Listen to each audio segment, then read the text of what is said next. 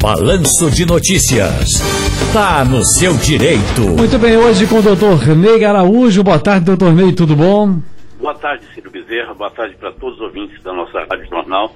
Tudo em ordem, tudo bem. Um resfriado aqui, mas dá para levar. Dá para levar, né? Então pronto, fique bem, fique bem rapidamente. Deixa eu te contar o seguinte: você quer fazer perguntas para o doutor Ney Araújo? A hora é essa.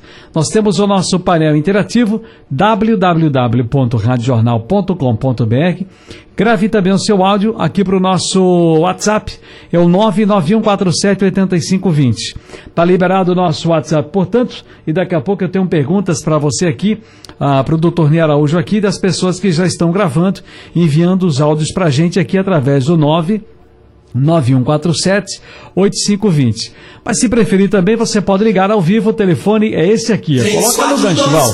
3148 Rádio Jornal. Doutor Ney, tem aqui uma pergunta. Aposentei-me em 2015 e quero saber se posso fazer a revisão da minha aposentadoria. Eu tive mais de um emprego, doutor Ney. Olha, Ciro, é uma decisão que teve agora, recente, do Superior Tribunal de Justiça da semana passada, dizendo que quem se aposentou antes de 18 de junho de 2019, vou repetir a data, quem se aposentou antes de 18 de junho de 2019 e que tinha dois empregos ou mais de uma atividade, por exemplo, era um emprego e também era empresário, tinha um emprego e era um, MEI, enfim, contribuiu em mais de uma atividade concomitantemente, ou seja, simultaneamente, dentro do mesmo mês, teve mais de uma contribuição. O NSS concedeu essas aposentadorias incorretamente. Então é por isso que quem se aposentou antes de 18 de junho de 2019, o Superior Tribunal de Justiça disse a semana passada que é cabível a revisão, observando o seguinte, que a aposentadoria não tenha sido concedida há mais de 10 anos. Então, é procurar um advogado previdenciarista para que ele veja se a sua aposentadoria preenche os requisitos. E mais, você pode cobrar até cinco anos de atrasados. Telefone, deixa aí no telefone 34213148. Alô, boa tarde. Boa tarde, meu querido Ciro Bezerra. Andrade, qual é a sua pergunta para o doutor Ney Araújo? Boa tarde, doutor Ney Araújo. Vamos trabalhar. Amigo, eu tenho um comércio de reciclagem, trabalho com reciclagem há alguns anos. Existe alguma coisa na legislação que me favoreça, favoreça a aposentadoria precoce ou, a, ou por insalubridade? E como eu devo proceder, caso positivo, como devo proceder para ter essa aposentadoria? Obrigado, amigo. Bem, no caso, o Andrade é um empresário e ele é um contribuinte individual. É possível também ele ter reconhecido atividade especial. Para isso, vai ter que ser elaborada a documentação para emissão do PPP, que é o perfil profissiográfico previdenciário, para que ele possa, então, reivindicar essa aposentadoria. É, preenchido o tempo de contribuição, ele apresentando a documentação correta, poderá haver a concessão desse benefício. O primeiro passo vai ser é, o levantamento pericial.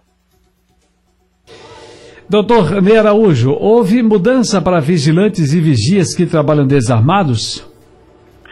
Olha, também teve uma decisão importantíssima da TNU, né, que é a Turma Nacional de Uniformização, no dia 9 de maio, dizendo que se a atividade que o vigilante e o vigia ocupou é uma atividade considerada como a de guarda, não é, com as mesmas funções de quem faz uma guarda, eles então poderão ter reconhecimento do período como especial, tempo especial. Aquela aposentadoria de 25 anos de contribuição ou então a transformação do tempo especial em comum, que no caso dos homens acresce 40%. Por exemplo, se ele trabalhou 15 anos né, nessa atividade de vigilante ou vigia, mesmo desarmado, trabalhou 15 anos, já conta 21 anos. Então, pode dar uma aposentadoria com valor maior ou antecipar também uma aposentadoria. E a TNU disse, Ciro, que deve sim ser reconhecida essa atividade, mesmo que o vigilante ou o vigia tenha trabalhado desarmado www.radiojornal.com.br Tem aqui o nosso painel interativo. Você também pode gravar áudio e fazer a sua pergunta no nosso WhatsApp 991478520. Se preferir também, liga o telefone que é esse aqui, ó. 34213148 Rádio Jornal. José está em Dois Irmãos pelo nosso WhatsApp. Olá, José. Boa tarde, Ciro. É, Ciro, eu sou vigilante ganham periculosidade, mas trabalham no aterro sanitário também, onde é, o pessoal recebe insalubridade. Será que eu tenho direito de ganhar os dois ou não? Porque lá é um setor de alto risco. Bem, no caso aí tem que analisar. Será que é o mesmo emprego? É a mesma atividade?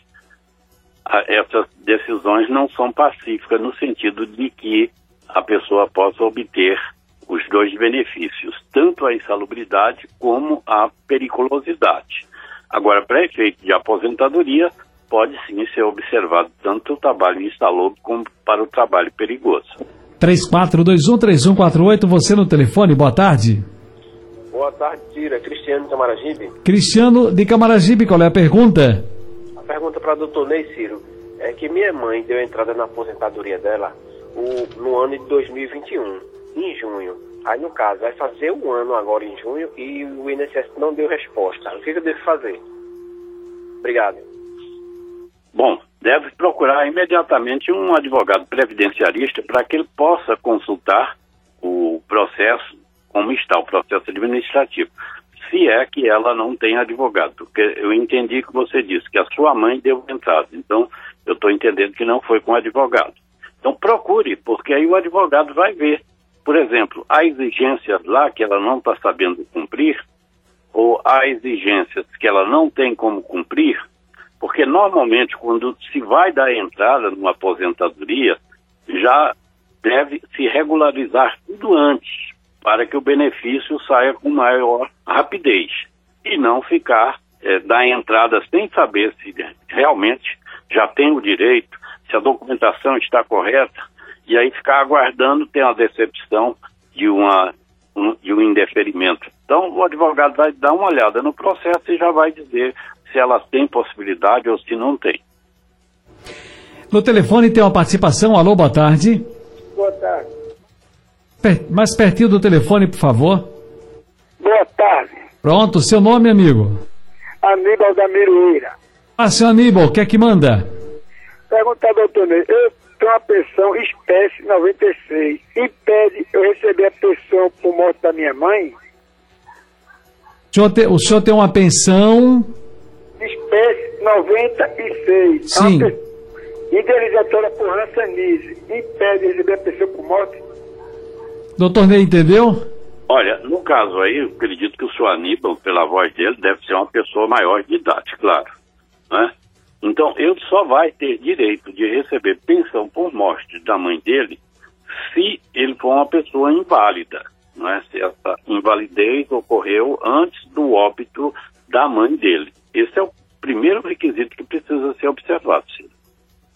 Ok, deixa eu passar aqui também a pergunta. Eu recebo auxílio acidente desde 2014. Vou ter de passar novamente pela perícia médica?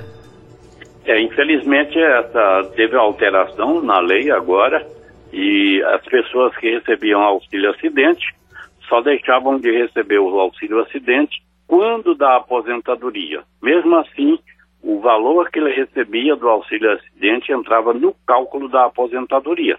E agora a lei recente determina que eles vão ter que passar por perícia periódica. Então, se for constatado que ele não tem mais a lesão que deu direito ao auxílio acidente, ele deverá ter o benefício cortado, Ciro. Vamos aqui no nosso WhatsApp, Carlos e Afogados. Boa tarde, Carlos. Doutor Ney, qual a vantagem? Se aposentar por invalidez ou por tempo de contribuição? Eu estou em benefício e foi solicitada a minha aposentadoria ou invalidez, mas eu já tenho 37 anos. Me ajude, por favor. Carlos de Afogados. Boa tarde, Ciro, e boa tarde, doutor Ney. Ó, Carlos, a maior ajuda que eu posso lhe dar é indicar a você que fale com o advogado previdenciarista, porque aí ele vai fazer o cálculo e vai te mostrar o que é uma aposentadoria por tempo de contribuição, ou, o que seria a sua aposentadoria por invalidez. Então, vai lhe mostrar os dois resultados, tanto da aposentadoria por tempo de contribuição, como da sua aposentadoria por invalidez. E aí, então, você poderá tomar uma decisão realmente consciente do que vai fazer. Deixa eu passar no telefone. Alô, boa tarde. Essa não veio, vamos na outra linha. Alô, boa tarde. Oi, mais pertinho do telefone, por favor. Alô? Pois não, quem é? É Maria. Passou a pergunta.